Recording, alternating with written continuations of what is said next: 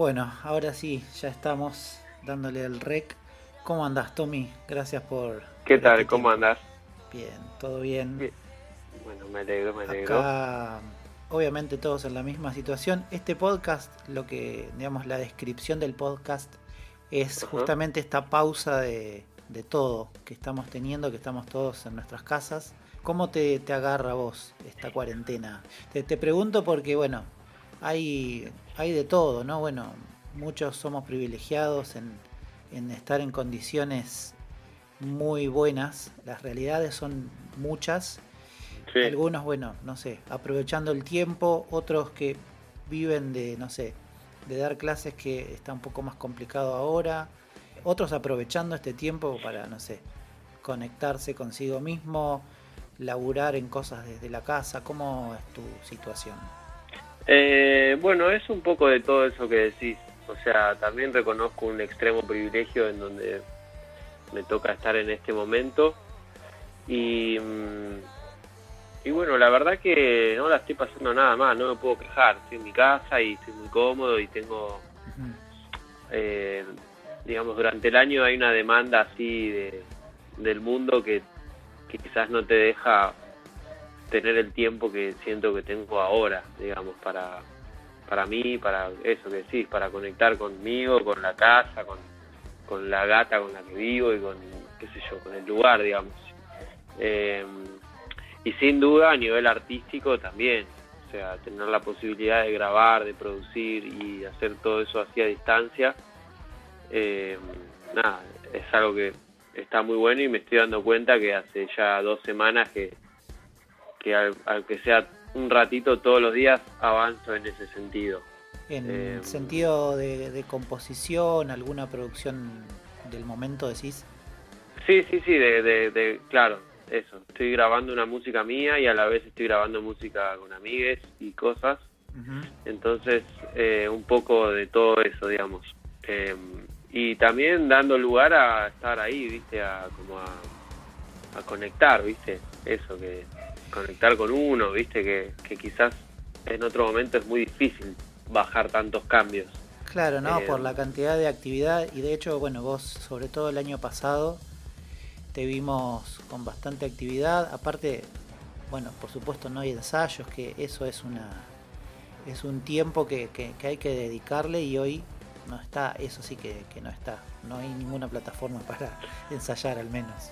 No, no, claro, claro, eso igual eh, es lo de menos, el ensayo, digamos, pero como que eh, es más una cosa de sí, de, de que se extraña tal vez el vivo y como eso, como la parte más de la música cuando se arma, cuando hay alguien que la recibe, digamos, que ahí es lindo, cuando se arma ese ida y vuelta. Y Claro. mm, De hecho, eh, el otro día, ayer creo que te escuché eh, esto que, que decís vos como del vivo, de, darle, o sea, de que la gente escuche el vivo, tanto la- el espectador como, como quien ejecuta. Y una a- ayer te escuché decir como que, voy a, voy a parafrasear y corregime si no es así, pero algo así como que el arte no, no, no es arte hasta que no se, se llega a compartirlo. Algo así creo que dijiste ayer. Sí, algo así leí alguna vez y me gustó esa frase, no me acuerdo de quién es, pero pero para mí tiene como un sentido, ¿viste? O sea, no quita no quita la posibilidad de percibir y de digo, a veces alguien cantando una canción en la casa, digo, esas vibraciones para mí también salen y hacen bien Claro, al mundo, aunque no la escuche nadie, pero pero me refiero específicamente a la cosa más de qué sé yo, de la música ahí hecha para ser escuchada, digamos, no sé cómo explicarlo, como, Sí, como sí, la sí. música decís a que la ahí- que estamos más acostumbrados a escuchar, digamos, y que no a la música de ritual y todo eso, ¿entendés? No, a la claro. parte- o sea, no solo música, el teatro, todo, todo el arte tiene para mí ese concepto. Total, y Eh, aparte creo que nosotros como músicos también tenemos inclusive esa ventaja con otras expresiones artísticas como el teatro. Que el teatro vos lo ves filmado y la verdad que pierde toda su, su esencia y es difícil porque ¿cómo haces? Y en nuestro caso me parece que está bueno también porque sirve para, para todo esto que decías vos, pero también podemos seguir comunicando ahora con toda la tecnología que tenemos. Sí, es o sea, ahora la verdad que es rarísimo, es como parece una película de ficción. Eh, yo el otro día tuve, ayer o anteayer, una sesión de, de mezcla virtual, digamos. Mirá. Que parece surrealista, ¿viste? Con, compartiendo la pantalla y todos viendo por videollamada y escuchando con auriculares la mezcla de lo que sonaba, ¿viste? Toda una cosa increíble que, qué sé yo, ¿viste? Como que ya hay unas herramientas muy zarpadas para que las distancias sean otras, ¿viste? Claro. Pero bueno, aún así el vivo es el vivo y como que eso es difícil ganarle. Claro, sí, es, yo creo que la adrenalina son diferentes, ¿no? Adrenalinas, la del estudio, que para mí hay como algo ahí cuando entras a un estudio y cuando subís a un escenario es, no sé, otra cosa, no sé si concordás. No, son mundos distintos que no necesariamente hay que conocer y, dominar todo eso. hay gente que se dedica a una cosa o que les gusta más una cosa y u otra, ¿viste? A mí me gusta mucho también el estudio porque también tengo en mi casa y me gusta ese proceso de... es mucho más eh, abierto las posibilidades, digamos. El vivo es lo que es, que es mucho más como real, ¿viste? Como ahí en el momento, que es hermoso también. Y, y sobre todo esto de la de la energía que se percibe y que uno da y que recibe en ese momento, que es increíble. Aún en situaciones que no estén tan buenas, igual está buenísimo, digamos, no necesariamente tiene que ser un show explotado de gente y que, nada, siempre algo lindo hay, también como una descarga, ¿viste? Pero en el estudio uno tiene unas posibilidades que ya, nada, excede la, la realidad y las capacidades así de como más específicas, ¿viste? para mí es muy divertido ese mundo, digamos, de, crear y hacer música que quizás después no puede ser ejecutada, digamos, solamente es como una... Es como, tal vez sea algo parecido a lo que pasa con el teatro y con el cine, no sé. No sé, digo, pero el hecho de poder grabarte y que ya no... Hay muchas herramientas ya que están del lado de la de la creación de la música más que del lado de la ingeniería del sonido solamente, entonces nada, está re bueno, como un instrumento más, está re piola ahí para, experimentar. Eh, Tommy, vos tenés como una larga carrera dentro de lo que es la música y de la composición. Por ahí escuché que, de hecho, muchos, muchos músicos y músicas tienen como algo parecido, que hace mucho que tocan porque alguien de la familia o en la casa ya había música, por ejemplo, ¿no? ¿Es tu caso? Sí, sí, sí. Eh, mi, mi viejo es músico y mi vieja labura en, en, la industria de la música, así como la producción de espectáculos. Ajá. Y entonces... desde chico ya, eh, hacían eso ellos? Sí, sí, de chiquito estaba ahí en alguna, o en algún show o ensayo de mi viejo, mi viejo dando clases y yo ahí cuartito donde él daba las clases, eh, o en un show de mi vieja, viste, que laburaba y me llevaba a mí, y bueno, tenía que estar ahí y para mí fue muy natural siempre estar ahí en un camarín, en un escenario, en, un, en una movida así de show. Entonces me parece piola también haber conocido esa parte, no solo la de tocar y lo lindo que es la música, sino la de cómo es un show, cómo es, viste, todo armado. cerca gente muy zarpada, viste, que, que no sé, yo creo que en, en, fui a ver prácticamente todo lo que vino en una época, viste, todos los, no sé, los 90 todos los shows grandes, así, en donde ella laburaba, fui a ver todo, ¿viste? viste todo. Y, y, por fuera de eso, mi viejo siempre ahí tocando y ayudándome como en el lugar más de, la música propiamente dicha, ¿viste? Como tu viejo tocaba, toca el bajo, ¿no? ¿O daba clases de bajo en, ese momento? Mi viejo toca el bajo, tocaba con Baglietto, o sea, tocó, se vinieron en esa camada de gente, digamos, con Fito, eh, Juan, todos esos vinieron de Rosario, mi viejo de San Nicolás igual, pero vino con todos ellos y nada, y tocaron un montón acá, o sea, en un momento la rompieron, hicieron obras, Luna Park, toda una, una etapa del rock nacional muy fuerte, eh, que yo conocí como el final de esa etapa, digamos. Pero bueno, fuera de, de, la parte así de ejercer en esos escenarios masivos, mi viejo es músico hoy en día y lo hacer siempre y está tocando siempre y y hablamos de eso y, la verdad que aprendí muchísimo de él y él me acompañó y me ayudó así a un nivel de un amor muy zarpado. Claro. Siempre desde ese lugar y no desde el, uy, tenés que estudiar, tenés que no sé qué, ¿viste? Siempre fue como, eh, tuviste esa libertad, digo, de chico, por lo que decís. Eh... Sí, recontra. Y él, como era, como en ese momento daba muchas clases, mis amigos de la primaria iban a clases con él y entonces después tocábamos juntos, viste, estaba re bueno. Tuve bandas con mis amigos, viste, ¿Siempre en esa época vos tocando la batería? Eh, sí, pero también te tocaba un poco la guitarra y un poco el bajo, pero más la, o sea, la guitarra le di en su momento también. Pero ya más desde como no tan tan de chiquito, digamos. Claro, de siempre hubo chiquito batería. Sí, porque no sé, ni me acuerdo, pero después cuando empecé a, acordarme, agarré la guitarra que me gusta y de hecho la tengo una hora al lado acá, acá al lado mío, y, toco mucho la guitarra. Eh, mucho más tiempo que la batería, digamos, de, tiempo dedicado.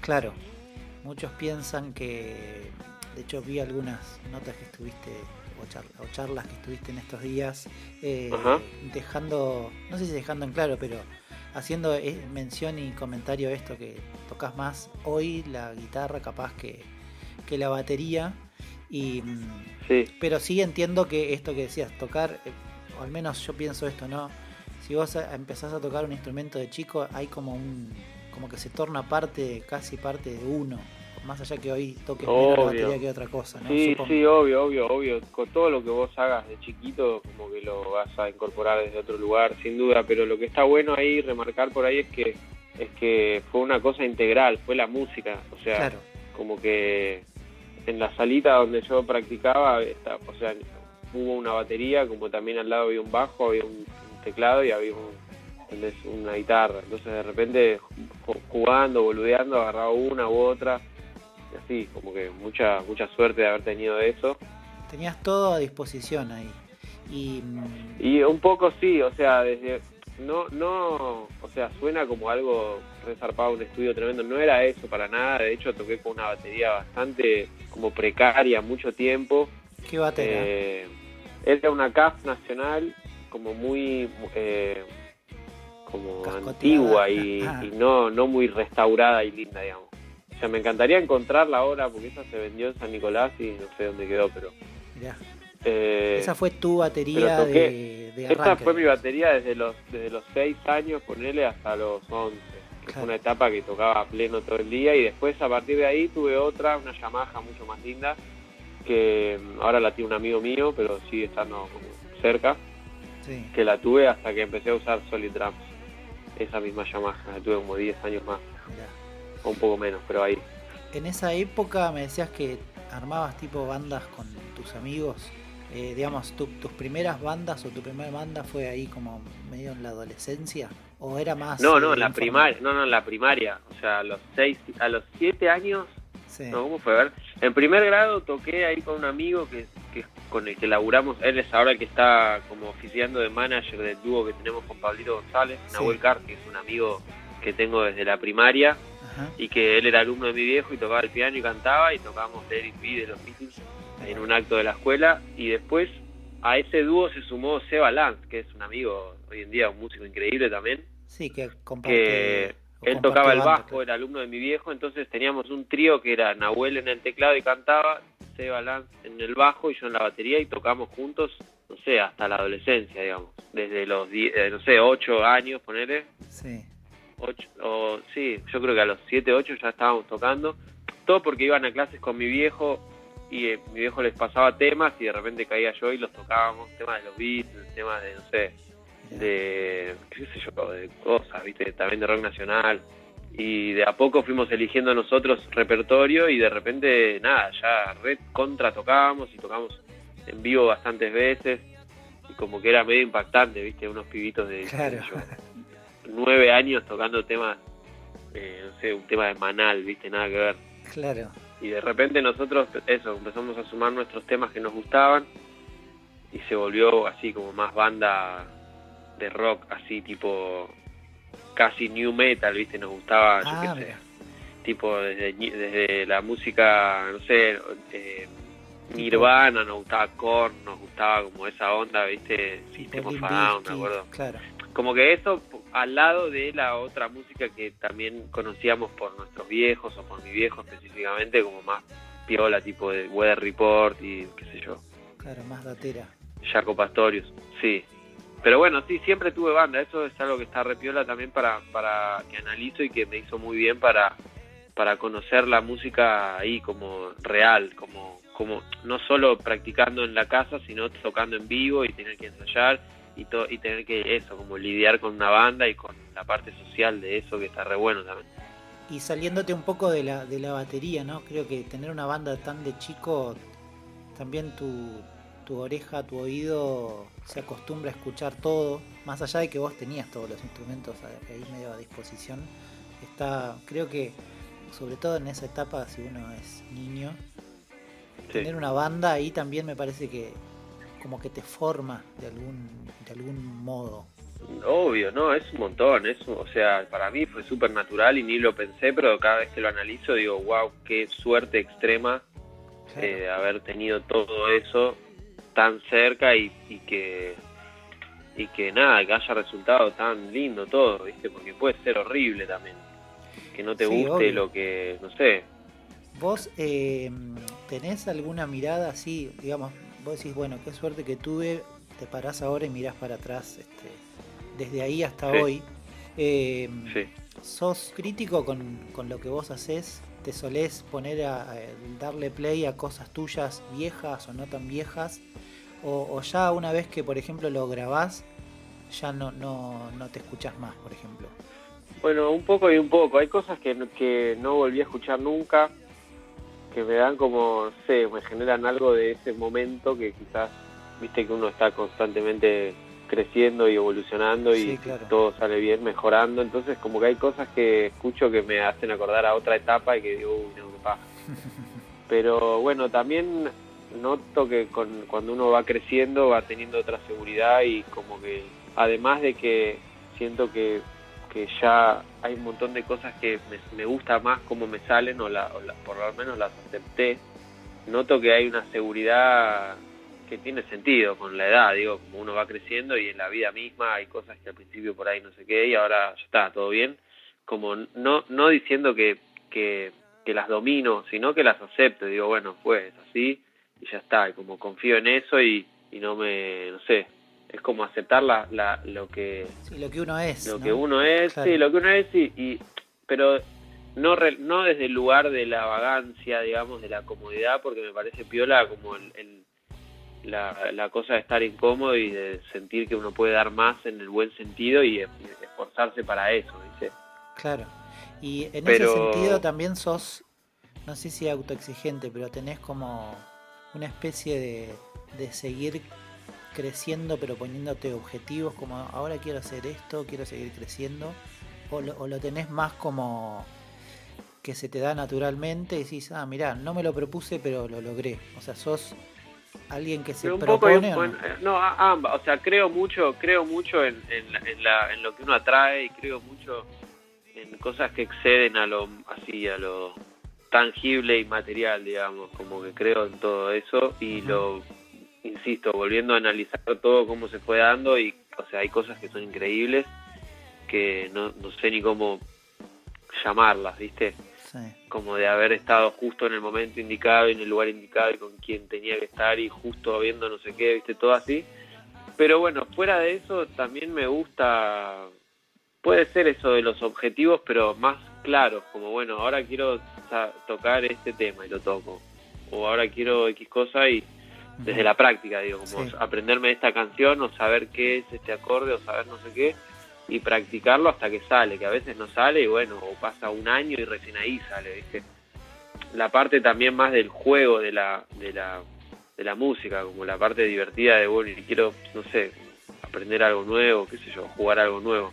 Claro, claro. Pero no me pongo objetivos así tan superadores y como de, Soy un cebado igual con los instrumentos y me interesa como un poquito más siempre. O sea, siento que para ciertas cosas tengo algún tipo de facilidad, entonces como que me doy cuenta que si practico un poco algunas cosas me salen, ¿viste?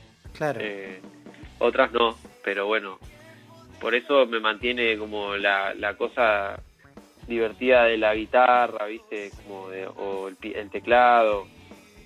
Eh, algo que me da curiosidad a veces y, hablo con, amigos y amigas es, eh, sobre todo con los que empezamos de una temprana edad y, Y siempre me, da curiosidad si este tipo de, artistas de muy temprana edad ya tocaban, si, si recuerdan, no sé, la primera canción o el primer eh, primera pieza de música que les voló la cabeza, como diciendo, ¿qué es esto?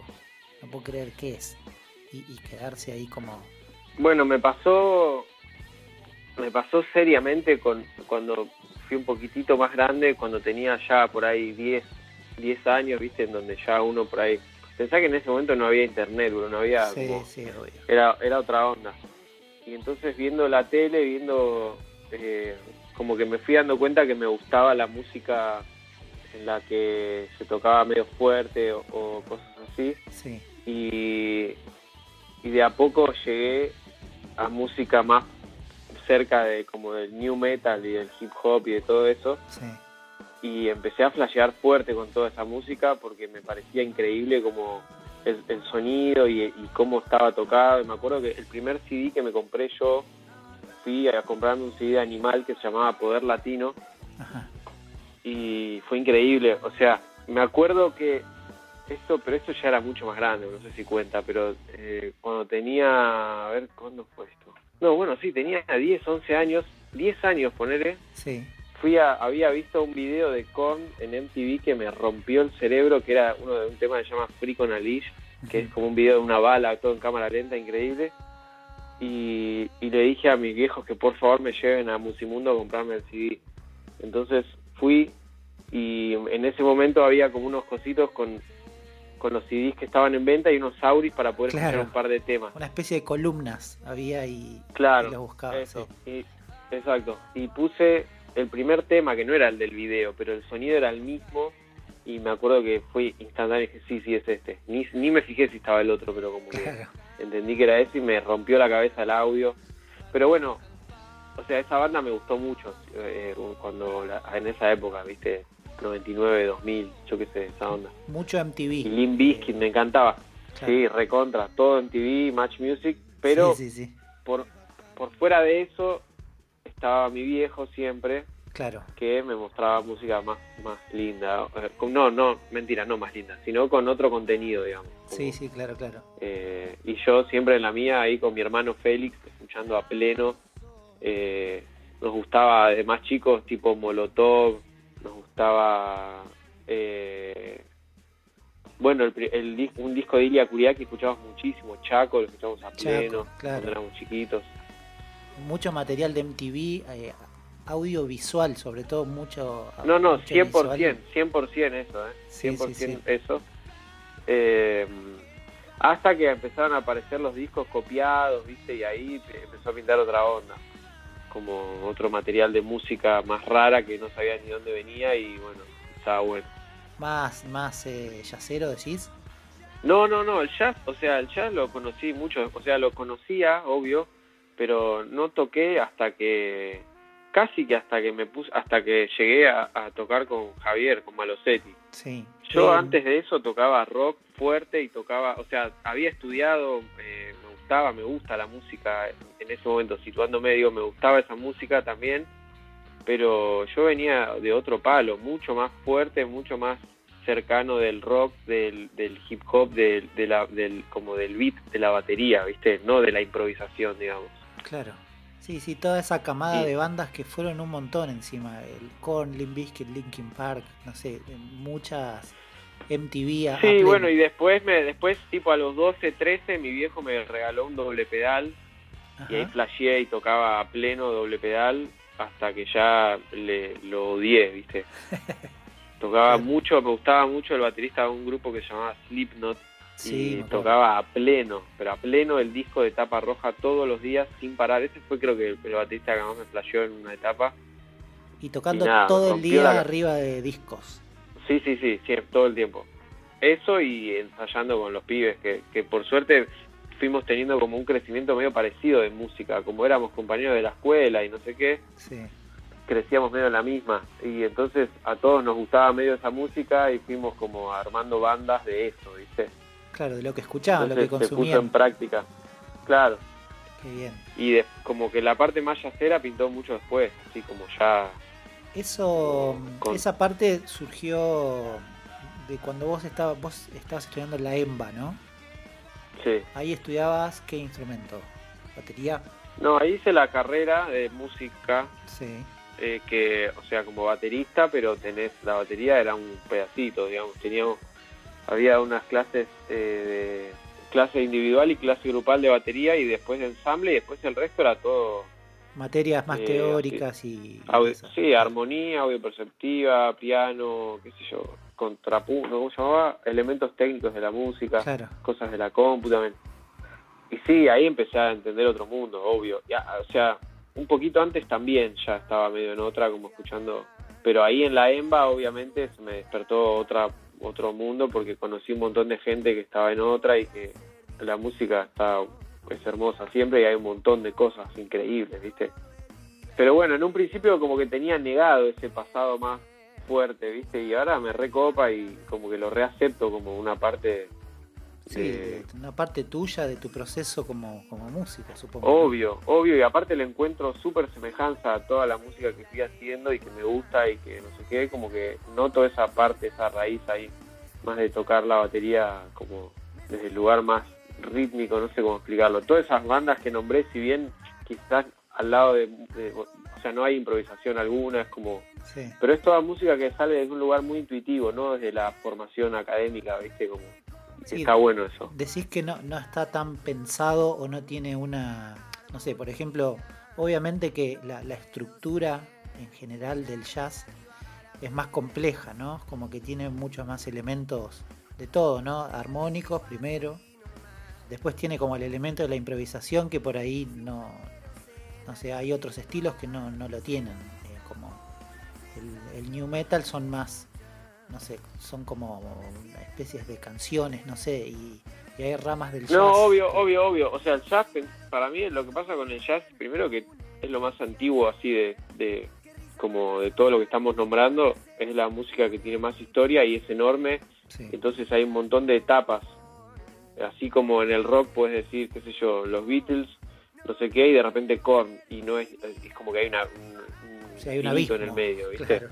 Claro, bueno, y, y tampoco pasaron tantos años, viste, como que siento que el jazz es mucho, es, tiene así una historia enorme y además ya se ya abarcó de todo, una música, no sé, de qué sé yo, de Japón con un no sé qué, con un solo de algo, ya es jazz de repente, ¿entendés? Claro, sí, es sí. como que abarca demasiado y hay de todo. Hay jazz que es súper básico y hay jazz que es súper complicado y hay jazz que es como para bailar y hay jazz que es... Y el free para jazz todo lo que contrario. es una deformidad total también. Pero, pero lo que está bueno o que me gusta de eso es como...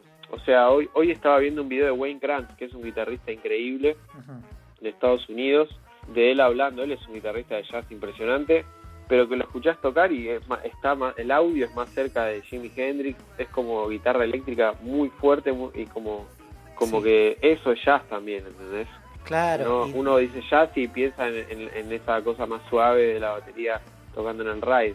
Y eh, hay un montón de cosas que no son ni a palos eso, igual es jazz. el jazz, y que también se, se, se mete en, son diferentes fusiones, ¿no? De repente hay elementos del jazz en, en otro estilo que no, capaz no es en, en su esencia jazz, pero escuchás un solo en un tema de, yo qué sé, de algún cantante medio pop, que el solo de guitarra es tiene muchos elementos del jazz y ahí está también, ¿no? Como presente. Sí, es que está o sea, yo creo que no, o sea, no me imagino sin esa parte ahora, digamos, como de... Hubo momentos en los que solamente escuchaba música de ese estilo, así como más yacera, Mm. y noto que me hizo muy bien y nada, y de repente tocarlo con en vivo y, y esa, qué sé yo, como que me divierte ese personaje también. Pero bueno, tampoco me gusta como encasillar ahí, viste, como que, o sea, si bien hay algo del jazz que está bueno, que es que es súper, eso, tiene un montón de abanico de música, viste, es, re, es como, está abierto a mucha música, viste. Sí, sí. Entonces, no necesariamente como quizás otros estilos que sí o sí es poner el reggae, es reggae porque es así, digamos, no puedes salir de ahí. Claro. Si salís de las características básicas, ya no es más eso, digamos. En el jazz no pasa tanto eso.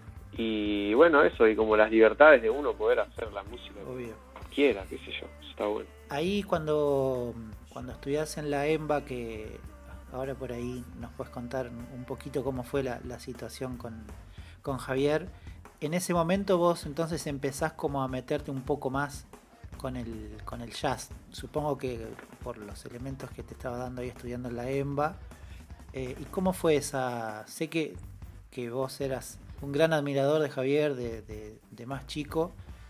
No sé, me parece como que no pasa mucho esto, ¿no? De, debe pasar en muy pocas personas de que vos admirás a alguien y de repente estás compartiendo con, esa persona, en este caso música. Es, eh, es re loco, me parece. No, fue increíble y fue, fue no sé, surrealista y me, me afectó, o sea, muchísimo en el momento, fue como mucha información, fue tremendo. Yo, o sea, yo ya lo reconocía a él artísticamente, ya sabía lo que era, como con mis amigos, bueno, con Seba Lanz, lo nombro de nuevo porque digo, para que veas hasta dónde fue como musicalmente la, ahí, la, el crecimiento juntos. Sí. Y sacábamos los temas de él, viste, y como, no sé, y yo, a mí me gustaba mucho, lo escuchaba en casa y como que, eh, y él, él iba ahí a dar un ensamble dos veces por año. Vos ya sabías eso. Eh, sí, o no me acuerdo, me enteré ahí, no sé cómo fue. Cuando entré en la EMA no sabía que él iba a aparecer ahí, ni a palo. Eh, entonces fue una vez y yo le tenía un respeto así, o sea, le tengo, pero en ese momento era como una cosa de que no, ni me animaba a hablarle, ¿viste? Sí. Y bueno, era él fue al ensamble de jazz la primera vez, no me acuerdo cómo era la onda. Ah, él tenía que elegir una, armaba un ensamble con lo que con todos los que éramos ahí, que éramos una banda. Sí. Era los miércoles a la noche y era como la práctica del ensamble de jazz, que había un repertorio y había que ir a tocar y yo qué sé. Eh, y él iba y armaba banda o algo así. Y yo como que no quería tocar, viste, ya no, sé, no, no, me sentía muy cómodo tanto tocando ese estilo, viste, era Y un profe me dijo, no, man, ya, anda, por favor. Y fui, tocamos un blues que se llama Billy Bounce, que era el único que sabía, además del repertorio, ¿viste? Como que él dijo Billy House, y era el único que yo sabía de una lista de 30 temas. Si no tenías que decir, chicos, toquemos este que es el único que sé, por favor. Sí, pero no no sé, no sé si lo hubiese hecho, hubiese tocado igual y ya fue, pero pero justo se dio que conocía la melodía, eran era un blues, o sea, hay muchos eran muchos de la lista eran muy parecidos a la estructura, hubiese podido repilotearla, pero como que me dio mucha seguridad eso de ya conocer lo que venía y cuando terminó eh, le dije que mi viejo le mandaba saludos y me preguntó quién era y ahí le dije y ahí flasheó porque hay mucha, mucha gente en común entre... O sea, mi viejo creció al lado del tuerto Wirtz, que es un baterista increíble. Y eran los dos de San Nicolás, primaria, secundaria juntos, viste, todas las anécdotas de la vida juntos. Claro, y Javier tocó eh, con el tuerto fue Obvio, el tuerto fue el baterista de Spinetta, mucho tiempo con Javier, juntos, hermanos, viste, esa onda, como viajando juntos, compartiendo habitación, todo. Un flash. Y, entonces la banda de Babelieto también en un momento estaba eh, Sergio Berdinelli, Claudio Cardone, todos músicos que después tocaron con Spinetta, entonces como que esa gente también se hablaban, yo me enteré mucho después que entre ellos hablaban, ¿no? Porque el hijo viste, toca todo, tiene cinco años, no sé qué. Eh, entonces como que Javier ya sabía quién era yo en ese momento. Y bueno, y quedó ahí, grabamos, él eligió unos temas, los grabamos, estuvo re bueno, pegamos alta onda.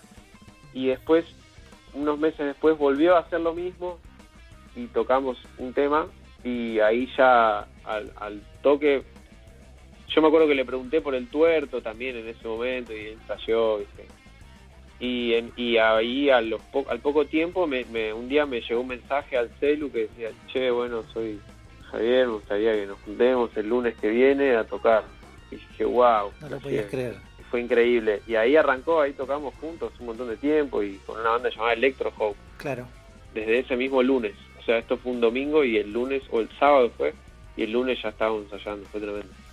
Qué increíble. Y bueno, Muy loco. y ahí... No, digo, y ahí hasta el día de hoy, digo, hace como cuántos años atrás, como 10 años, ¿no? 10. 10. Más, yo, o sea, más de 10. Porque yo empecé a tocar con él cuando tenía 19 y ahora tengo 31. Pero en el medio pasó de todo, en el medio hubo varios años que, que no tocábamos, que Siempre estuvimos en contacto, pero y siempre alguna pintaba, ¿viste? O, yo iba de reemplazo en la banda que tenía con, con, otros músicos o pintaba unos shows así de algo específico, un par de shows y listo, y, como nada, siempre en contacto.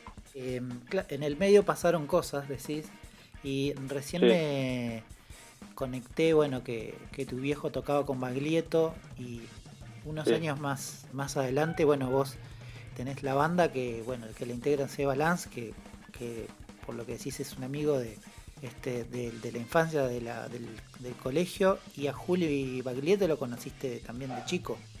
Sí, sí, de bebés, o sea, estábamos juntos, nuestras familias siempre fueron muy amigas y mi mamá, su mamá y mi papá, su papá, todos, viste, como súper, sobre todo en la primera etapa cuando tocaban juntos, digamos eh, ahí estuvimos mucho tiempo juntos, de, bebés, ¿viste? en los camarines y después dejamos de vernos por mucho tiempo y nos reencontramos ya más grande, más a los 20 por ahí, cuando de repente empezamos a tocar ahí con el grupo que se llamaba Huevo. Claro. Que ahora no estamos tocando más, pero siempre, eh, nada, somos muy, muy, muy amigos. Y, y Juli López, el bajista del grupo, que fue como... Yo después me, fui a otra secundaria que no fui con Lance, digo, me fui a una solo. Y ahí conocí a este Julián, Juli López, que fue mi, mi mejor amigo así de la secundaria, fue un hermano también, y que resultó que su papá, Marcelo, era el escenógrafo de Baglietto, toda una coincidencia muy deforme. claro, mal. Muy loco, y que la madre labura en una, en una empresa de estructura de, de escenarios con mi mamá, es todo muy loco, o sea, y vivía en la misma en la misma calle que yo, toda una bizarrea que hizo como que nos mantenga todos súper unidos también con la banda, como una cosa mágica, ¿viste? Como no puedo creer las uniones, cómo se fueron dando, es muy loco. Sí. Eh, y ahora somos muy, muy amigos los cuatro, siempre, siempre en contacto. Qué bárbaro, claro. Esa fue eh, después de, obviamente que de las bandas que estuviste ahí en el colegio con Sebastián y que tocaban.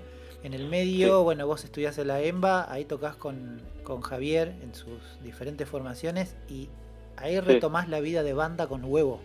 Sí, sí, o sea, ya teníamos una banda con Juli López eh, y con Seba Lanz, eh, con otro cantante que habíamos grabado. De hecho, el primer disco de Huevo ya lo habíamos grabado casi todo un año antes con este otro cantante. Sí que creo que no llegó a grabar las voces, no me acuerdo, pero quedó la música como en pausa un año. Y nosotros viendo qué onda, qué hacemos, viste, como cada uno también por su cuenta, eso yo estaba tocando con Javier a la par, viste. Sí. Cuando yo empecé a tocar con Javier ya tenía esta banda con los pibes. Y retocábamos, tocamos un montón de tiempo y, nada, iba un montón de gente, así siempre en el under, así del rock, pero, o sea, ahora viéndolo estaba re bueno, viste, eran shows de, no sé, 300 personas, 200 personas, viste que en ese momento nosotros teníamos 17, 18 años. Un montón. Era una locura. Y seguimos tocando juntos y de repente no tocamos más con ese cantante, empezamos a ver qué hacer y de repente pintó la idea de reencontrarnos con Julio Baglietto. Ah, no es que pintó la idea, nos reencontramos con él y ahí pintó la idea de, bueno, a ver qué pasa con él. Y entonces él grabó las voces, sumamos dos temas más a lo que ya había grabado y, y así salió el primer disco de huevo, así como de la nada y empezamos a tocar y esto a la par de, tocar con Javi igual. Claro.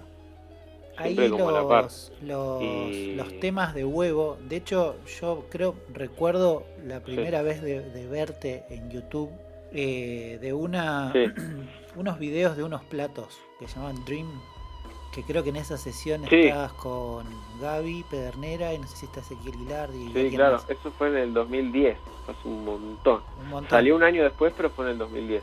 Ah, mira. Y me acuerdo, o sea, después. Muy loco. Después de haber escuchado Huevo, e inclusive de haber escuchado Román, que, es otra de las bandas que, que estuviste tocando, que estás tocando, ah, ahí hay unos temas que tocas que pertenecen a bueno, creo que uno de Huevo y otro de Román, de hecho. Como, esos son tuyos, vos componías en, la... Sí, son temas que yo hice para ese video que después los terminé ubicando en las bandas que pintaron. Digo, ah, uno que hiciste para eso.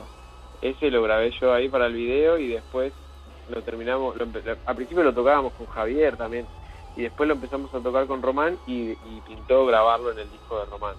Y el otro se llama Aeroscopía porque así se llamaba la banda que teníamos antes, de Huevo. Ah, porque eran algunos riffs y algunas ideas que eran re de esa onda, que bueno, terminó también estando en el disco de huevo, pero pero vino desde otro lado, digamos, no, no es que eran de las bandas y los grabé en el video, digamos. Claro. Los hice para el video, los grabé en casa. Tocó Nico Rafeta un tema con un Hammond y Hernán Segret un solo de viola en el otro, en Ojopilla. Claro, ahí están esos dos videos, eh, vos aún con rastas en esa época. Eh, sí, boludo, un montón. y, mm, por ejemplo, poniendo esos dos temas sobre la mesa y, por ahí abriéndolo, por ejemplo, al día, al día de hoy, ¿tenés alguna especie de, no sé, de camino en la composición que sí, sí, mira, yo me encuentro analizando que arranco los temas por acá, pues sigo por acá, tengo mi caminito, o, de dónde salen esos? ¿Tenés alguna, no sé, algún análisis hecho al respecto? ¿Cómo sos vos eh, componiendo? No, o sea, lo que me... Mucha... Con la guitarra sale mucho porque es lo que tengo más cerca siempre. Y como tocando ahí, cantando con la guitarra, como viendo no sé, divirtiéndome de ese lado. Pero ahora está pintando una como, como de usar más la, ahora digo como en el último tiempo, de usar más la, eh, la, la, producción de la compu, viste, como el MIDI y, y quizás llegar a, a, música y inspiración sin instrumentos reales, sino como toda una cosa de, de con una, no sé, con un controlador MIDI o con cosas así. Claro, que me parece muy divertido. Sí, como otra cosa, ¿viste? Como, sé, es, es, muy loco eh, teniendo tan incorporado el mundo de los instrumentos musicales, así como más acústicos, de repente llegar a hacer música desde otro lugar puede estar muy bueno. Yo cuando era chiquito hacía con un programa que se llama Fruity Loops. Claro. En un momento flasheé haciendo música en la secundaria y hacía como música electrónica y como que producía con eso. Y bueno, algo de eso quedó y Obvio que ahora los programas son otra onda, estoy usando el Live, el Ableton Live y el Logic, son dos que están re buenos. Y haciendo música desde ahí tal vez, que me parece como experimento está re bueno. Está buenísimo. Y respecto a las letras, ¿también las componías vos? Eh, por ejemplo, las de huevo. Eh, hay de todo, o sea, al principio me dio mucha vergüenza como hacer una canción entera, digamos, y decir, bueno, esto es la letra, esto que quiero decir, Mm. Pero de a poco lo fui haciendo y, fueron quedando. ¿viste? También lo que pasa en Huevos es que era una banda, entonces como que conceptualmente estaba bueno la onda de hacerlo entre, como de decir algo entre los cuatro, que a veces es muy difícil eso.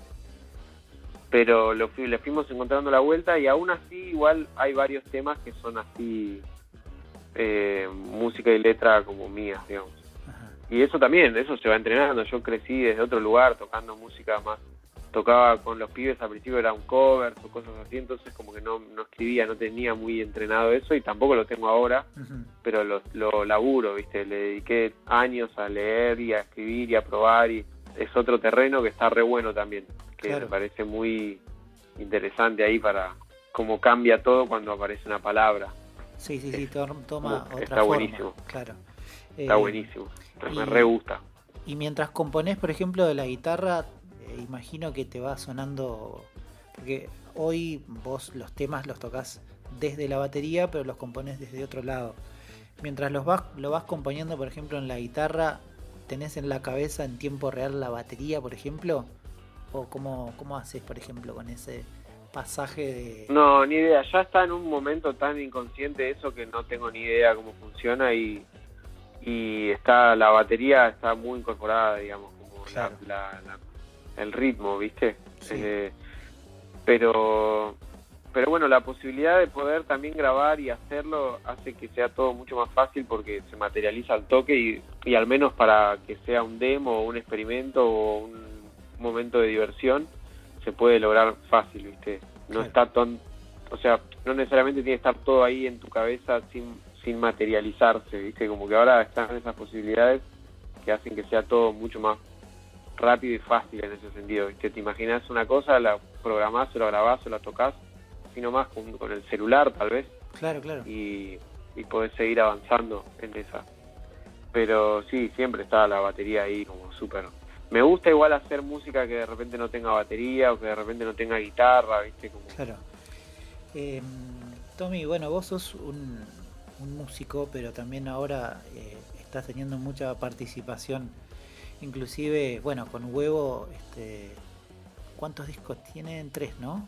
Sí. Tres. Tres discos que les fue muy bien, estuvieron muy bien posicionados, por decirlo de alguna forma. Digo, bueno, llenaron varios lugares grandes.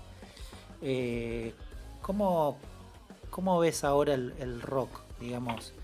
Eh, Para mí el rock, así como, como rock, como lo que era, para mm. mí ya, al menos a mí me perdió un poco como el interés de, como que siento que, que mutó mucho, digamos, que es lo que se considera como rock, ¿viste? Entonces, como el rock como movimiento, digo, como expresión, no, no me refiero tanto al estilo de cómo suena, ¿viste? Sí. Eh, como que ya conceptualmente la banda de, viste, dos chabones con la guitarra, uno con el bajo y la batería atrás y un cantante y eso, ese formato es el que a mí ya no me cierra. Mm.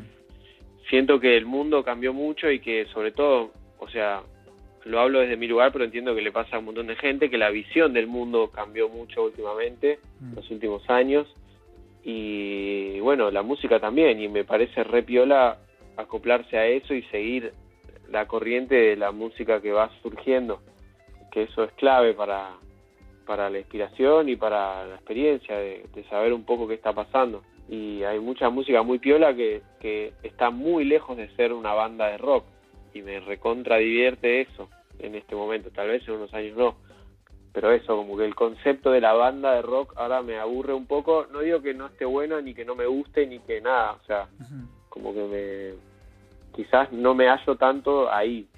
Me pinta más tocar otra música que no tiene por qué no ser igual de fuerte, igual de, de lo que todo eso. Pero es más que nada el formato, digamos. Como la banda, digamos, ¿viste? Como raro ya para mí. Ya visualmente lo veo y me aburre, ¿entendés? Como un escenario con, con el formato banda ya como que... Pero bueno, son momentos tal vez. Claro, o sea, me pega a mí así ahora.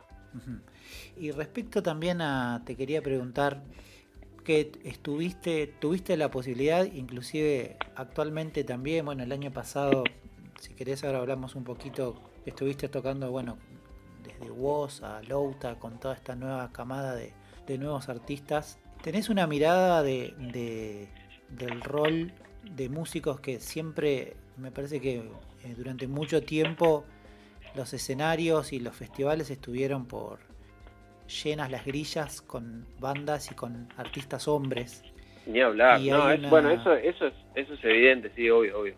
Este, sí, sí. Y, cómo la ves vos? ¿Pensás que, que se cambió en algo, que, que, estamos abriendo la cabeza los, los colegas músicos? ¿Está pasando realmente?